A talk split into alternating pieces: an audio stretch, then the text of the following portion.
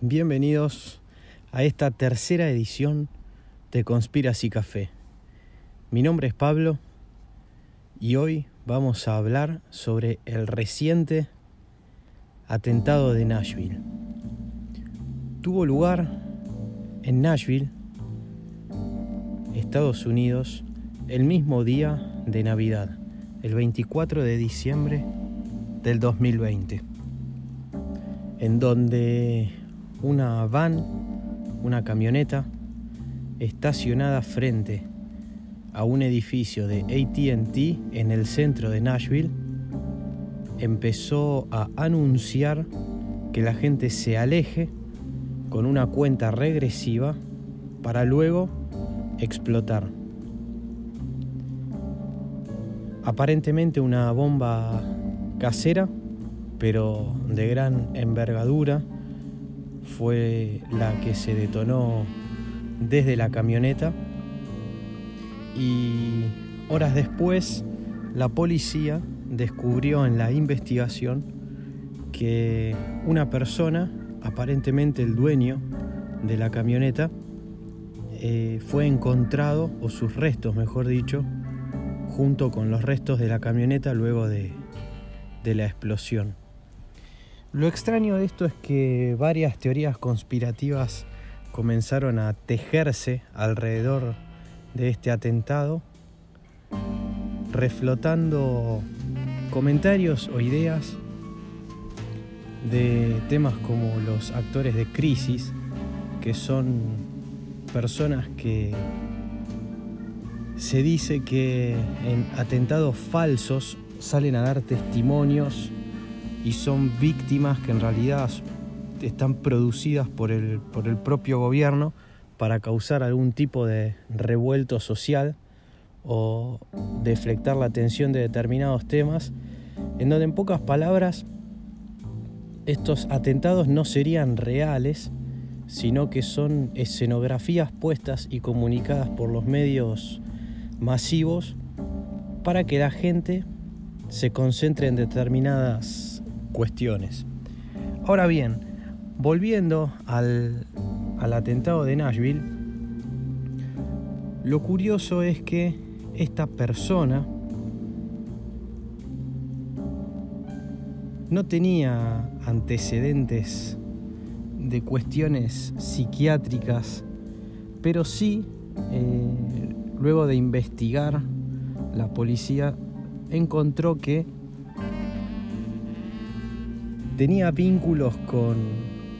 un montón de teorías conspirativas y estaba convencido de la teoría de los reptilianos que vamos a tratar en otros capítulos, pero en resumen dice que muchos políticos que gobiernan el mundo y muchos actores que gobiernan las masas, por así decirlo, con, con entretenimiento, eh, son lagartijas humanas que provienen de, otro, de otros planetas y se disfrazan de alguna forma con tecnología avanzada para parecer seres humanos.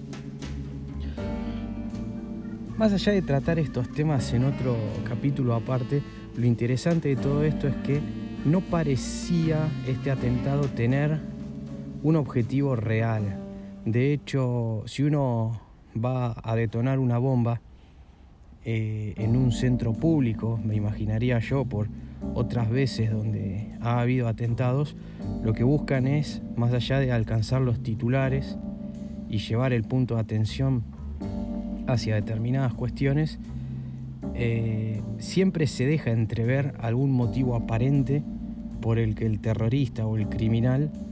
realiza este tipo de, actos. En este caso, si no me equivoco, no, no murió ninguna persona. Eh, o si murieron fue una, un recuento bastante bajo. Hubo distintas notas donde al principio eh, se decía de que murió X cantidad de personas, después se desmintió, hubo que esperar un par de días después de la tragedia como para tener este, un panorama claro. Y la verdad, después de leer las primeras notas que salieron, no decidí no leer ninguna otra, por lo menos de los diarios más tradicionales. Pero a lo que iba es que lo curioso de esto es que si uno fuera a detonar una bomba, eh, ¿por qué avisaría y pondría una cuenta regresiva para que el resto de las personas que estaban alrededor de la camioneta eh, que contenía la bomba se alejen? Eh, y por otro lado, esta persona no tenía ningún motivo aparente, claro o concreto y no dejó nada escrito o dicho que haga entrever un motivo principal por el cual realizó esto. Por lo menos no se sabe a la fecha, o si se sabe, no lo han soltado a los medios. Pero el giro de este capítulo con este tema eh, lo quiero direccionar hacia un, tema que fue puesto en agenda gracias a, Edward Snowden, uno de los whistleblowers o buchones, por así decirlo, más grandes eh, del siglo XXI, y la empresa de telecomunicaciones ATT, una de las más grandes del planeta Tierra. La camioneta que tenía la bomba en el atentado de Nashville estaba estacionada frente a un edificio de comunicaciones de ATT, que no solo oficia de oficinas, sino que también es un nodo eh, de telecomunicaciones. O sea, es un edificio operativo, por así decirlo. Y en un foro de teorías conspirativas, alguien había levantado el punto de que eh, esta persona que creía en un montón de estas teorías justamente decidió aparcar la camioneta ahí para tratar de dañar el edificio de ATT. Hay muchas cuestiones actualmente con el tema de la tecnología 5G, eh, pero no vamos a adentrarnos en eso, sino eh, puntualmente en la empresa ATT. Y un comentario en este foro hablaba que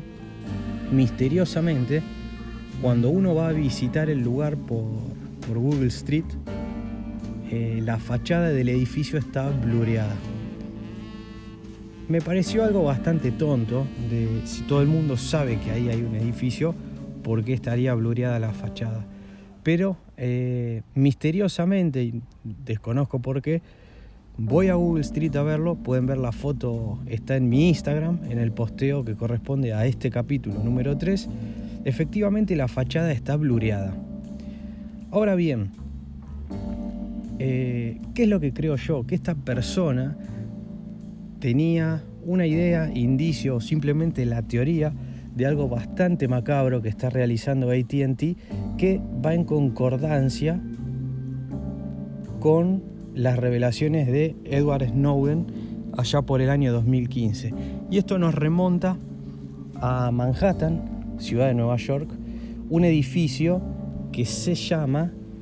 eh, Titan Point, o por lo menos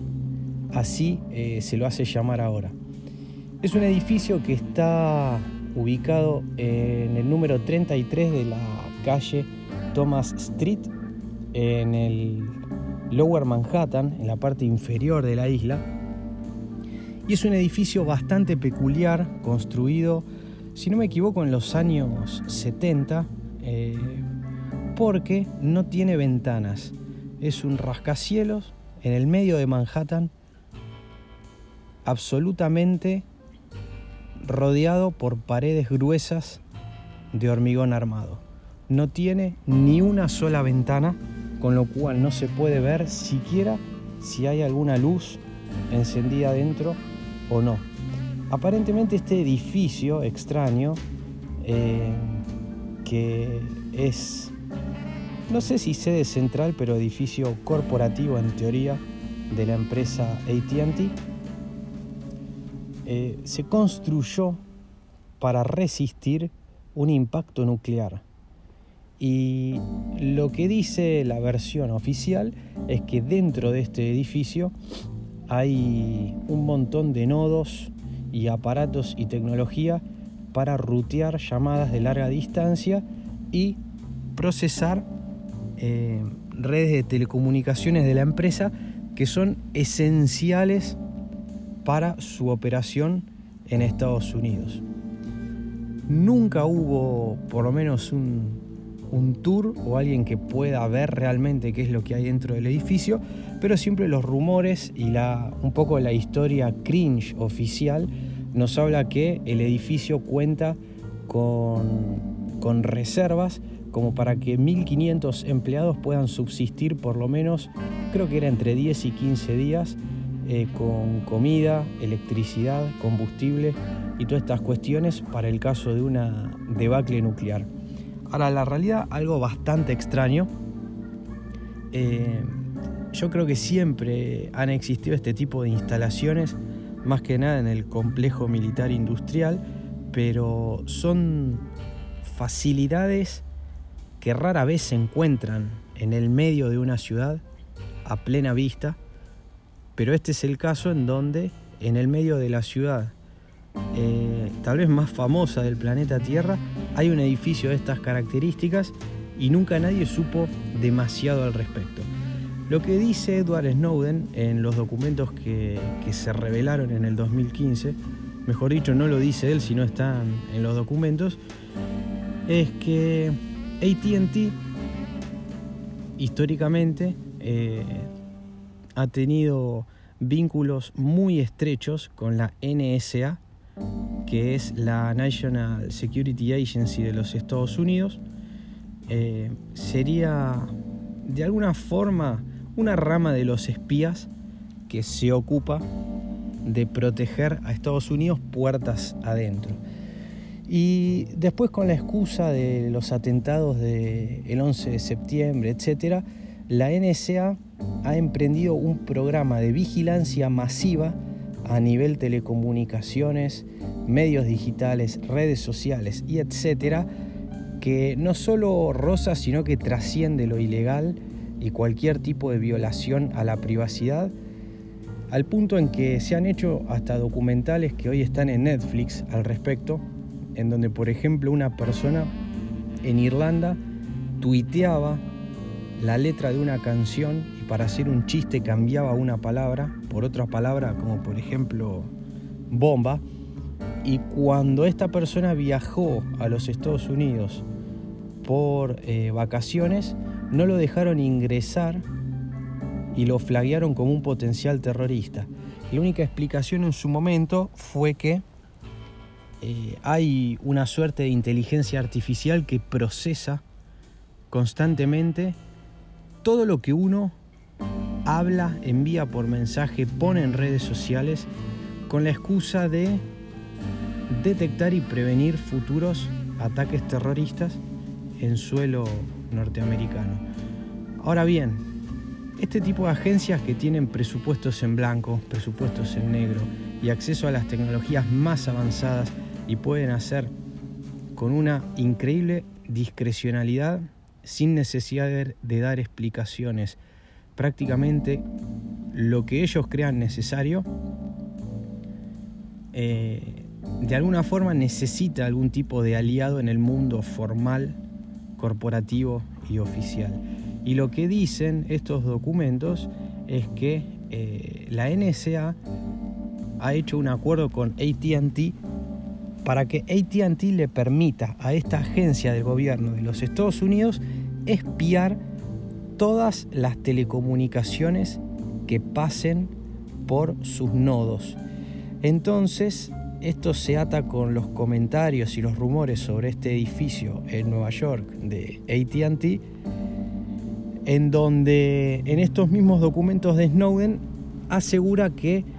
muchos de los empleados que trabajan dentro de este edificio son empleados de la NSA y que históricamente empleados y agentes de inteligencia de la NSA han estado siempre trabajando dentro de las premisas de ATT y no solo en este edificio, sino en cualquier otra oficina que ATT haya tenido al punto en que eh, prácticamente asegura que en cualquier lugar donde hay una oficina de ATT hay presencia de la NSA y que estos agentes de inteligencia realizan sus máximos esfuerzos desde cómo se visten, cómo hablan, estudian la historia de la compañía para que cualquier otro empleado real de ATT no detecte que ellos no son realmente parte de la empresa. La verdad es bastante espeluznante, eh, no me sorprendería que algo así sea cierto. Eh, de hecho, queda para discusión en otro episodio el tema del atentado a las Torres Gemelas, que muchos conspiranoicos aseguran que fue un, un ataque de bandera falsa, es decir, propiciado por los mismos americanos para tener una excusa que permita abrir las puertas a las violaciones de privacidad más grandes que se han visto en los últimos años, en donde uno puede ser incluso castigado o separado por la policía o las agencias de inteligencia o que, o que enfuerzan la ley en los Estados Unidos por tan solo haber escrito un email o tipeado ciertas palabras en un buscador o lo que fuere.